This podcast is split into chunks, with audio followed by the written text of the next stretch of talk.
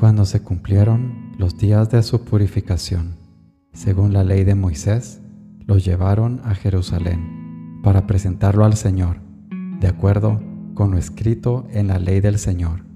Todo varón primogénito será consagrado al Señor, y para entregar la oblación, como dice la ley del Señor, un par de tórtolas o dos pichones.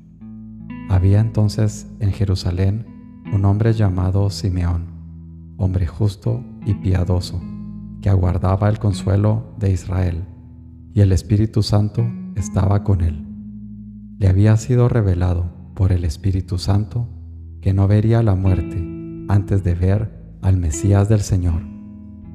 Impulsado por el Espíritu, fue al templo, y cuando entraban con el niño Jesús, sus padres, para cumplir con él lo acostumbrado según la ley, Simeón lo tomó en brazos y bendijo a Dios diciendo, Ahora, Señor, según tu promesa, puedes dejar a tu siervo irse en paz, porque mis ojos han visto a tu Salvador, a quien has presentado ante todos los pueblos, luz para alumbrar a las naciones y gloria de tu pueblo Israel. Su padre y su madre estaban admirados por lo que se decía del niño. Simeón los bendijo y dijo a María, su madre, Este ha sido puesto para que muchos en Israel caigan y se levanten, y será como un signo de contradicción, y a ti misma una espada te traspasará el alma, para que se pongan de manifiesto los pensamientos de muchos corazones. Había también una profetisa, Ana, hija de Fanuel, de la tribu de Aser, ya muy avanzada en años. De joven había vivido siete años casada y luego viuda hasta los ochenta y cuatro. No se apartaba del templo, sirviendo a Dios con ayunos y oraciones, noche y día, presentándose en aquel momento. Alababa también a Dios y hablaba del niño a todos los que aguardaban la liberación de Jerusalén. Y, cuando cumplieron todo lo que prescribía la ley del Señor, se volvieron a Galilea, a su ciudad de Nazaret. El niño, por su parte, iba creciendo y robusteciéndose, lleno de sabiduría, y la gracia de Dios estaba con él. Lucas 2, 22 al 40.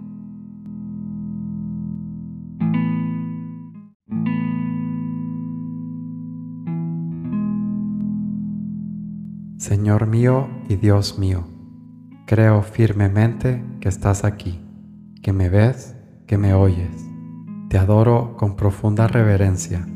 Te pido perdón de mis pecados y gracia por hacer con fruto este rato de oración.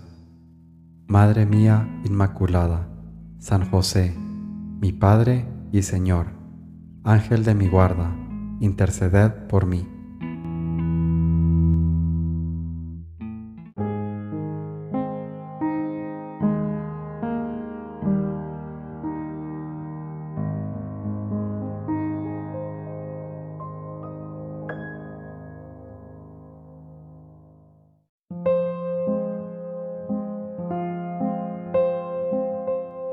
Audaz, grita, qué amor el de Teresa, qué celo el de Javier, qué varón más admirable San Pablo. Ah Jesús, pues yo te quiero más que Pablo, Javier y Teresa. Camino, San José María.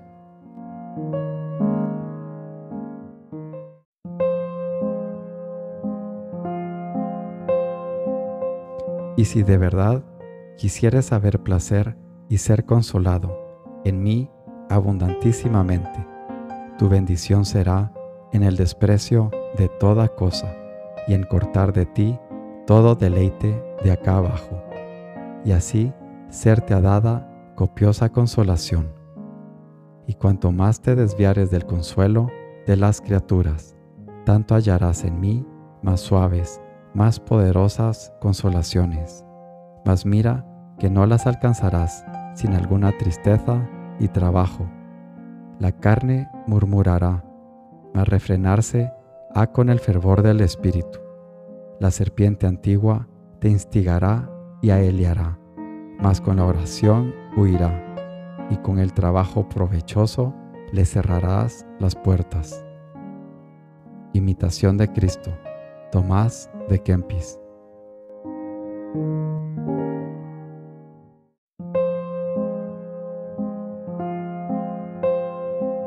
Sigue considerando las cualidades del borrico y fíjate en que el burro, para hacer algo de provecho, ha de dejarse dominar por la voluntad de quien le lleva. Solo no haría más que burradas. De seguro que no se le ocurre otra cosa mejor que revolcarse en el suelo, correr al pesebre y rebuznar.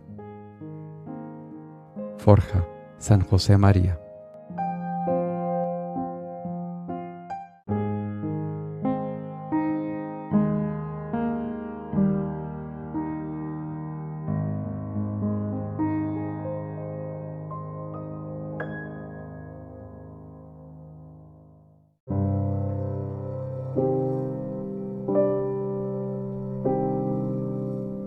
Buenos días, Padre Celestial.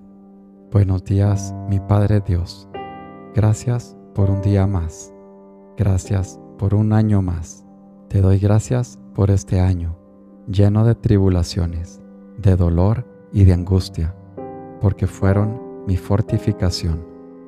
Te doy gracias, Padre, por la alegría y el gozo que me acompañan día a día como consuelo en el arduo camino de la rectitud, de la perfección cristiana, de la santificación.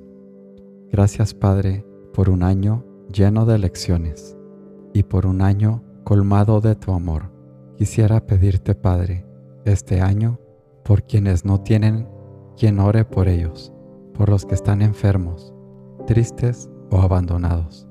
Te pido por todos aquellos que se encuentran en alguna situación de aflicción fuera de su alcance, fuera de su control.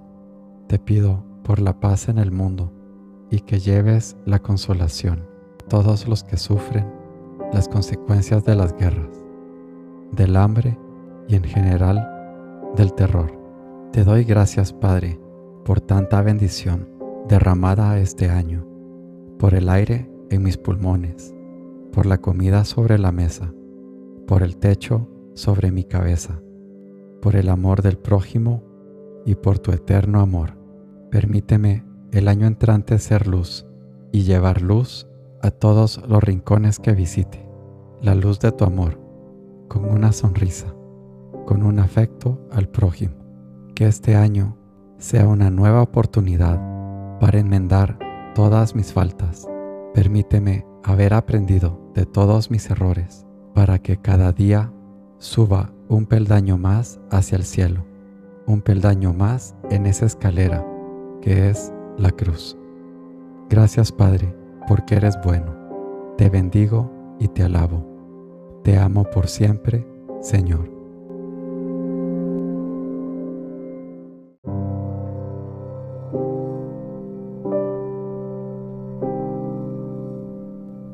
Te doy gracias, Dios mío, por los buenos propósitos afectos e inspiraciones que me has comunicado en esta meditación.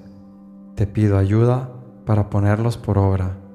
Madre mía Inmaculada, San José, mi Padre y Señor, Ángel de mi guarda, interceded por mí.